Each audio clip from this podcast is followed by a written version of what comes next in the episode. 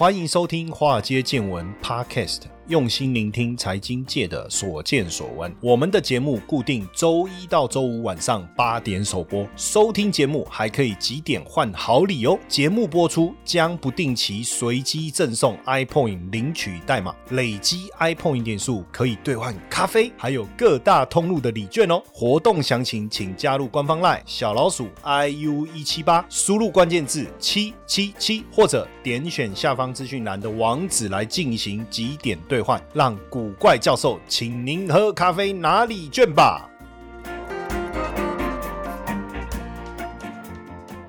大家好，大家晚安，我是古怪教授谢承彦。哇，今天要来跟大家聊聊美元呐。当然也有人说美金，那美元、美金哪一个讲法是正确的？我觉得无所谓啦，反正就是 US dollar，对不对？很多人说啊，以前以前的那种老一辈的才讲美金，基本上或者讲美金，那么讲美元，其实美金啊，我们的 B game，啊，想要比赛讲 B 金，对不对？我觉得不要太在意这些哈，反正大家知道。但是在讲这个呃美元。之前啊，当然我们先把这个美元的趋势啊，让各位理解一下。大家也知道啊，现阶段这个物价上涨的非常非常的重啊，哈。那所以呢，联准会呢，它就要持续的一个升息。那当然，联准会持续的升息呢，如果其他的货币呢没有跟进它的升息的一个幅度哦，那在这种利差之下，自然这个美元的吸引力就会比较高了哦。如果有持续的关注我们的节目的听众朋友们啊，应该有印象哦，我不确定你有没有印象，但我说应该有印象。但是我很肯定，我一直有跟大家分享这件事情，因为有订阅我们财经研究室的同学，我我都有在，甚至在我们美股学分班里面，哦，美股同学会啊，哈，特别跟大家分享这件事情，就是当时在农历年前，我就跟大家讲说，现阶段是你台币换美金最好的时候哦，而且呃，我那时候过年还受邀去一个商会演讲，然后里面商会的伙伴最近还跟我说他。有印象，我有讲这件事情，那时候他没有换，然后就问我说：“那现在还可以换吗？”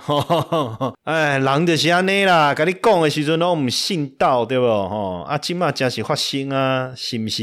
再过来问我，爱想话呗。当然，基本上美元的这一个长期趋势，就未来我不敢讲三到五年，因为太长了。我不是那个印度神童啊，我没有办法帮你看那么久。但从总金的角度来看呢，今年当然物价上。涨最严重是在美国，再来是欧洲。可是以目前我们去看整个升息的一个速度来去做一个对比的话，美国升息的速度还是会比较快哦，还是会比较快。嗯，然后呃，欧洲稍微慢一点。那亚洲地区像日本，目前也没有打算跟进。那台湾是有跟进，所以整体来看，美元在整个货币趋势上应该还是相对会比较强势，哦，相对会比较强势。所以就未来的趋势而言，美元。应应该还是一个相对强势的一个货币了哈。那当然，你说我们在讲美元的时候，还会分美元指数跟美元跟台币之间的汇率，这个等一下我们再聊。未来其实我们可以特别去追踪一个叫 COT，这个是由美国商品期货交易委员会 CFTC，它去要求各大期货交易者定时在美国时间每周五下午三点半会去报告他们的这个仓位。统计的对象就是基金公司、投资银行、能源啊、农产品。生产商啊，还有一些机构法人，他们的外汇部门、原物料大资金、期货的部位，我们就可以透过这个来去观察他们对美元部位的一个想法跟看法哈。那这个部分就可以看得出未来美元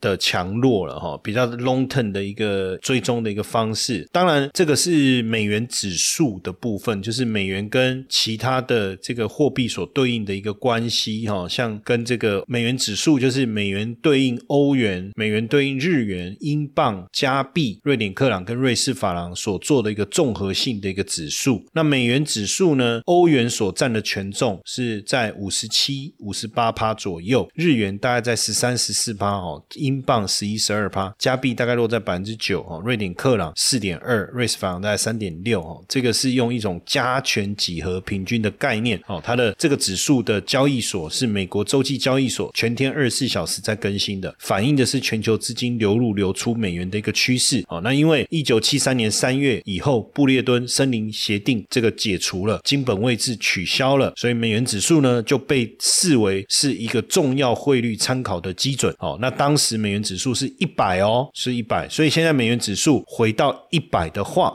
也不过才。刚刚好而已，就是回到起点哦。所以你如果未来美元持续强势，有没有可能超过一百、一百、一百二、一百三、一百四？可能性我觉得还是非常的大的。那这是其中一个。那当然，另外一个呢，就是对我们比较密切相关是美元跟台币。那实际上，美元指数跟美元对台币这个趋势呢，其实长年以来是有高度的一致性。因为美元走强，代表美元对欧元、对英镑、对这些大部分的主要货币都是偏强势。那当然，对台币一定也比较。强势，所以台币的这个数字呢就会变大哦。就是如果美元指数走强，美元对台币的数字会变大，那就是台币贬值的意思。比如说一美元兑三十三一三二三三三四这样。那如果说美元指数走弱，那美元对台币的汇率也会往下走。那美元对台币的汇率走往下走，就变成一比三十二九二八二七二六这个概念，那就代表台币升值，所以很合理，对不对？可是呢，我这边要特别讲一个非常重要的一个分解界。点就是从二零二一年开始，美元指数走强，美元指数走强，可是台币也走强，出现了一个不一样的分叉的一个走势。最主要的原因是什么？很简单，因为二零二一年台股很热，护国神山台积电很热，所以吸引了海外的资金涌入台股。所以最直接的原因就是外资热钱的涌入。然后呢，因为 COVID nineteen 疫情加速供应链的重组，所以很多台商回流，全球经济复苏也。带动出口生产、制造业扩充回到台湾来，所以台商回流。那另外，因为出口一直创纪录哦，出口一直写下这个历年来的新高，所以出口商换汇又是一个让台币走升的一个非常重要的一个原因哦。所以在这三个因素之下，那所以很多人问我说：“那今年台币还会走强吗？”那我们就从这三个角度去讨论就好啦。第一个，今年下半年你觉得外资的热钱会持续涌入，还是持续涌出，还是持平？然后第第二。个呢，台商资金回流，台商资金回流，那回流到目前为止，回流的力道会加强还是减弱？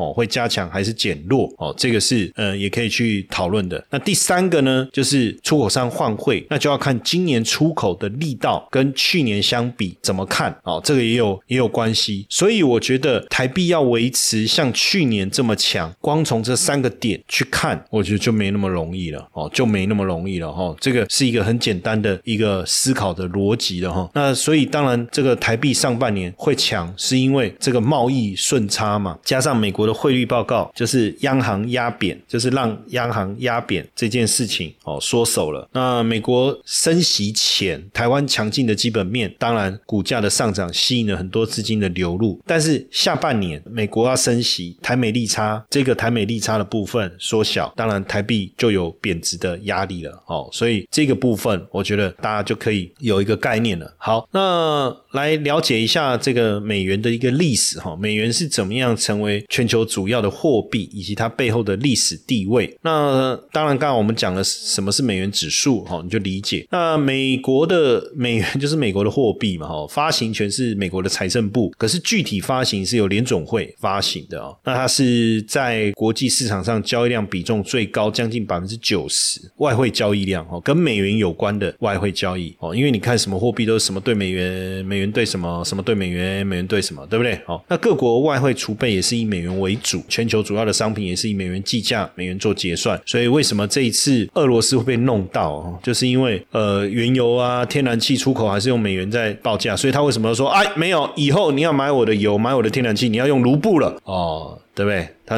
那你怎么办？你要不要跟他买嘛？对不对？那这个这个就看了，就就好比说那个你们家巷口的这个牛肉面店说，喂，给他开 K 系，我们只收大富翁，你用大富翁跟他买牛肉面，他可以接受，你就拿大富翁币跟他买，就他自己发行一个货币啦。那如果他牛肉面够好吃，那就可以嘛。哦，那重点就是它的市场规模、市占率嘛。那再来就是。因为国际债务都用美元来计价哈，所以这个就是美元的一个市场地位。那所以美元也不是永远都很强的啊。像一九八三年以前，美元曾经来到一百六。哦，一百六，但是后来，当然你你一旦出现市场的金融危机哦，或是像二零零八年的金融海啸，整个危机就是由美国来发生的，当然就美元的吸引力反而大幅度的下降了哈。那所以现在如果说全世界除了美元以外，没有一个让大家觉得比较重要的货币的话，自然美元的吸引力还是会比较高。那在一七九二年到一九三四年，美国是采用金本位或金银副本位，一直到一。九四四年布列顿协定的时候，美元是盯黄金哦，所以那时候黄金为什么这么重要的原因在这。那到了一九七一年，尼克森政府结束了金本位制哦，那因为黄金储备有限啊哦，所以如果还要一直美元盯黄金，其实也是有它的难度在，所以呃金本位制取消。那一九七六年以后，美元就进入了浮动汇率，所以以前是跟黄金盯住的，现在没有了。那一九七七年到一九七九年哦，因为货币宽松削弱了美元的价值。那到了一九七九年，因为美国的核心 CPI 高达九点四，所以让美联储采取强硬的这个抗通膨的政策哈。那到了八零年代初期跟中期，抗通膨的政策和大规模的财政赤字让美元升值。那美国工业很难跟其他国家竞争，所以贸美国的贸易逆差就开始扩大。那到了一九八五年，因为广场协议，所以美元相较日元跟马克就大幅度的贬值哦。那一九八七年罗浮宫协议，美英法德日加意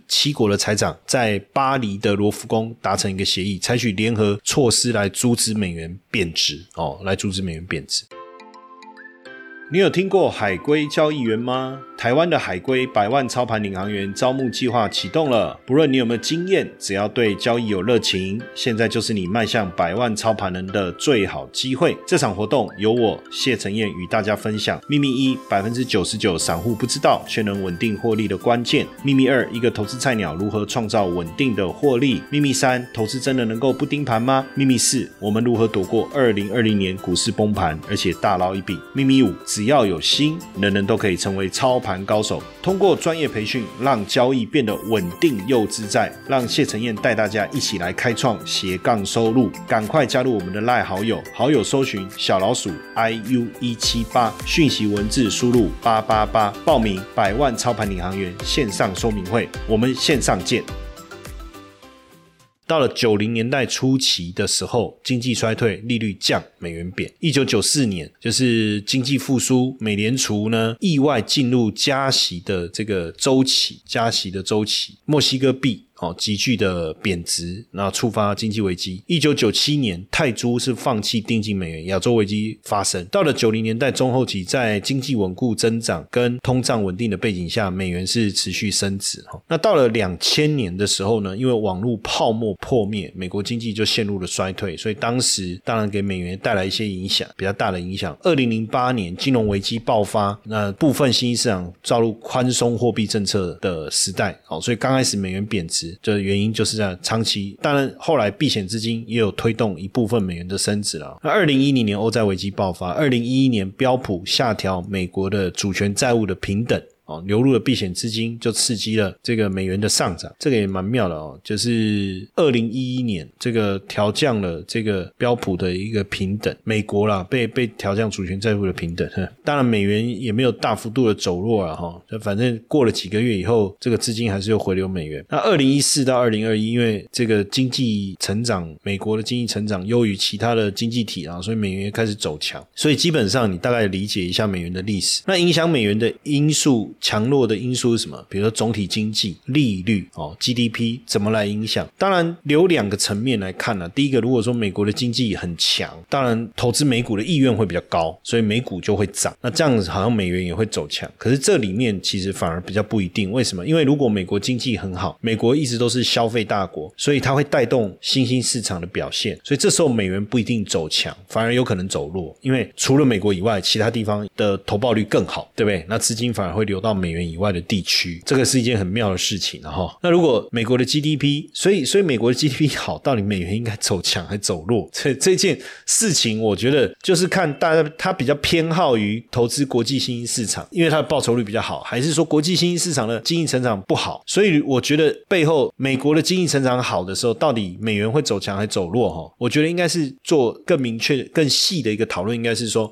美国经济成长，那美国以外的区域，比如说新兴市场。是强劲成长，还是反而也没成长？那如果说美国经济成长，新兴市场也强劲成长，美元反而不见得会走强。那如果美国经济成长，新兴市场是弱势的，这个缓步的成长，那美元就会比较强。这个部分我觉得就不是那么绝对，但我帮各位做这样的一个整理哦。那另外一个我觉得更重要，其实还是在呃利率了，就是说如果美元基本上就是说我去投资十年期美国公债，或持有这个美国的国库券，或是很简很简单，我就持有美元。那美元也会有定存嘛？那你如果利率好，坦白讲，我比没有什么太大的风险，因为我美元是可以很容易去兑换成其他市场货币的一种货币嘛，对不对？一种强势货币嘛。所以如果美国的利率高的话，那自然而然它会吸引，好，它会吸引那。自然而然，美元就会会比较强哦，会比较强。那所以我们看一下这个央行的利率会议哦，各国中央银行调节货币政策的重要工具，美国、日本、欧盟等经济体每五到八周会召开一次利率决议哦，其中利率决策对外汇市场会有比较明显的影响。那如果说利率上升，当然对这个货币的需求会上升，货币自然而然会走强。那所以利率对整个美元的影响力确实是蛮大的哈，美蛮大，因为美国拥有比较强势及独立的央行，货币政策对经济体的冲击都会有关键的影响力，都会有关键的影响力。那利率会议一定会对汇市产生一些冲击，那影响除了这个外币存款的固定收益的高低之外啊，美元指数的强弱，呃，受到升息的冲击是比较大的哈。美元指数的组成货币也会受到影响，尤其是这个美元跟其他货币之间的一个呃利息的利差哦，这部分的影响就。会更明明确了。那因为联总会目前是持续的升息，预计是会持续的升息，也会提早缩表。那所以跟其他货币做一个对应对比起来来看，那美国的利差，美元的利差一定是比较大的。那在在这个情况下，当然美元就比较有吸引力了哈，就会比较有吸引力。OK，那再来当然就是呃，我们从整个 GDP 的结构去看呢，你就可以比较能够简单的去分析未来经济的表现对货币的一个影响哦，因为因为毕竟 GDP 好，那它的经济成长也比比较容容易吸引到投资资金的流入，包括民间的投资。投资不是只限定在股票投资，包含所谓比如说我开公司啊，我买房子啊，我买设备啊，哦，我增加生产线啊，我多请一点人都叫投资。所以 GDP 其实包含了消费、民间投资、政府支出跟出口减掉进口哦。所以如果消费能够持续的增加，势必对整个经济的成长会带来很大的一个诱因。那在这个情况下，自然我们就就能够去分析出这个整个货币市场的一个状况哈，一个状况。当然，现阶段来讲啊，就一个美元的投资来说，很多人都在想怎么去配置哈。实际上，我会觉得说，呃，如果你有出国的需求，你有这个出国的打算，其实我觉得一个很简单的做法，你就开一个。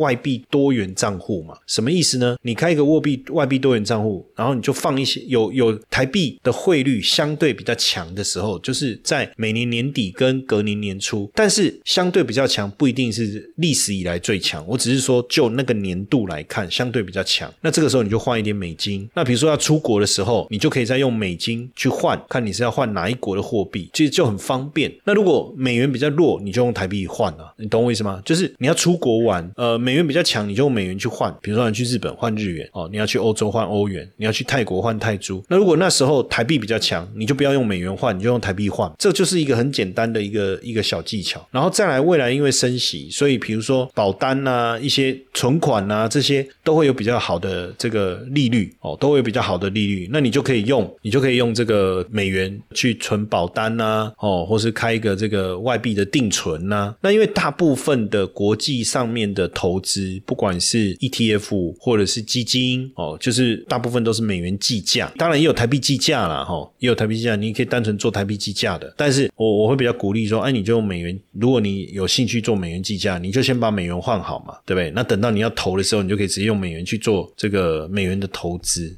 哦，美元计价的这个产品的投资，这样就可行了。接下来就是我们今天的彩蛋时间，iPhone 历史代码 M。四四八四，所以其实我觉得，呃，如果你的资产配置当中，你的资金是可行、足够的，其实做一部分的美元的配置，我觉得是可行的。因为毕竟我们在讲投资风险当中啊，股票价格涨跌是一个风险，然后债券市场是这个利率风险，还有一个就是通货膨胀。的风险哦。那还有还有什么风险？就是那个信用风险，就是所谓的流动性、流动性的一个问题的这个风险。那所以美元其实我觉得它是一个对抗 credit crisis 的这个风险一个非常好的一个工具啦。目前来看呢，当然你说后面有人讲比特币，对不对？或者说呃黄金等等。当然，我觉得就是一个配置的思维哦，所以为什么我都跟大家讲，你要有一部分的美元哦，原因就在这里。你你可以，所以大家只是说什么时候换哦，你就是每年年底嘛。每年的第一季、第二季，这时候台股，也就每年的呃，从十二月到隔年的差不多二月、三月这段时间，台币都是相对比较强的时候。因为第一个出口商累积手上的美金，他要换汇，我赚了很多美金，我要换回来啊，对不对？我我把我的美金换掉，我要换台币啊，哦，这是第一个嘛。那第二个就是他要要付这个年终啊，所以他要持续的换美金啊，因为我我赚外外国人的钱，我我钱还是要回来，我要付员工薪水啊，什么什么这。这个年终奖金啊，等等啊，所以大部分哦，就是在这个时间点，还有一个就是这时候台股比较强，外资呃流入买股票的意愿比较高，那这时候也会推升台股的一个走势哦，也会推升台股的走势。所以呢，在这个时间点，你就可以陆陆续续的换一些美金放在你的这个呃美元的多元账户里面哦。那如果说它有一些美元优利定存哦，比如说它有比较好的定存啊，你这个钱用不到，暂时用不到嘛。哦，那你就把它放到这个美元的定存，赚一点利息，哎，这个也不错啊，哈，哦，所以了解美元呐，接下来的一个长期的一个走势啊，我觉得是非常重要，因为我们现在从原物料价格持续高涨。美联总会要持续调高这个费方瑞的这样的一个角度来看的话，美元为接在接下来今年、明年，我觉得应后年，我觉得甚至到后年，因为今年可能升息，接下来还有六还有几次要升息，对不对？然后升息，我现在看那个升息九码的几率整个拉上来了哦。那明年也预计升息五到六次，后年有三到四次。那如果接下来是一个长期升息的趋势的话，那当然对美元来讲是比较有利的啊，除非你其他。货币升息的力道像美元这么强哦，如果没有没有完全跟进，那这个利差当然就扩大了嘛。那扩大以后，水往低处流啊，钱往利率高的地方跑。那如果利率高，那你说，呃，老师，那那个南非币啊、土耳其币啊、巴西币利率更高啊，那个俄罗斯的卢布，对不对？它升息升到二十，那不是更厉害？当然这样想好像没有错，可是忽略了一件事，就是我们讲说，随着利率越高，它的货币会越强。我们是针对几个特定的强势货币。我们才用这样的一个角度去看哦，因为你比如说南非币啦、巴西里啦、俄罗斯卢布利率高，但是它不是主要的强势货币啊，对不对？所以它这个大幅度贬值的可能性很高啊，自然而然这种高利率然后会升值的这种概念就比较不适合用在这些货币身上，好不好？OK，那当然今天希望说透过今天这样的一个内容，让大家能够更了解怎么样去投资这个外外币市场。那如果你你对这个外汇有兴趣的话，哈，其实我们在二零，我我是在二零一九二零一九年，我要看一下哈，你可以到博客来哈，然后你就搜寻一本书叫《外汇新手变行家》哦，《外汇新手变行家》这本书，那这本书我个人是非常推荐的，因为作者就是我，这是二零一九年三月出版的书，然后呢，呃，这这书里面呢，其实呃，我谈了非常多的东西哦，从呃外币投资到加密货币，谈的内容我是一一俱全啊，我都有谈到，甚至包含怎么透过技术面一些重要的指标来让大家去了解哦，分析货币市场的趋势。那因为因为货币市场好像瞬息万变哦，可是其实不会，你其实观念正确了哈，你你只要就是懂得怎么去分析，像我今天讲的这个内容的话，其实说真的，并不是呃要了解，并不。是这么困难哈，要并不是这么困难。那因为在书里面我谈到几个观念嘛，第一个，我觉得理错财比不理财更可怕。你不理财，你基本上损益跟你无关嘛，感觉上你赚不到，对不对？但是你也不会赔。但是你一旦你理错财，那就完蛋了，对不对？因为理错财，你可能出现大幅度的亏损哦。所以我第一个段落我就想要跟大家好好的了解投资理财的陷阱是什么，还有我们到底要去探讨的是报酬还是风险？我觉得风险比较重要，你只要躲得过风险，你自然能够赚钱，你相信吗？哦，就是这个概念。当然，接下来你就要去懂得外汇的基本观念啊，它的操作实务啊，以及它的心法，这些你要去知道。然后同时呢，你可以去研究一下这个加密货币哦，加密货币绝对不是洪水猛兽了哦，绝对不是洪水猛兽。所以在在这本书当中，我我觉得对一个呃想要进入了解外汇市场或金融市场的人呢，我觉得会很有帮助哦，会很有帮助。所以像好朋友啊，他帮我写推荐序，这个是呃外商投信的这个董事啊，他也觉得说，哎，在这本书当中呢，呃，我谈到了非常多正确的这个交易观念跟风险资金控管的策略哦，在外汇市场，那尤其是呃上市公司的财务长哦，他也看我这本书啊，他也讲到就是说，哎，这本书其实对于一个你要去操作外汇市场的人来讲，其实提供了很大的一个帮助哦，提供了很大的帮助。那这本书当然我我也希望说给大家能够有一个对于这个外汇的领域的一个观念啊，有一个更深入的一个理解哦，因为毕竟很多人就只琢琢磨在台股，可是忽略了说整个外汇市场的一个发展，其实对台台湾。对台股、对台商，其实都有非常深刻的，应该是说有非常深的一个影响、连接跟影响哦。所以，懂得国际外汇市场，对各位投资股票或是做这个投资理财或做资产配置，绝对都有都是大加分的，好不好？那如果大家对这个这本书呢有兴趣哈，也可以直接到博客来上面去订购哦，到博客来上面去订购。好，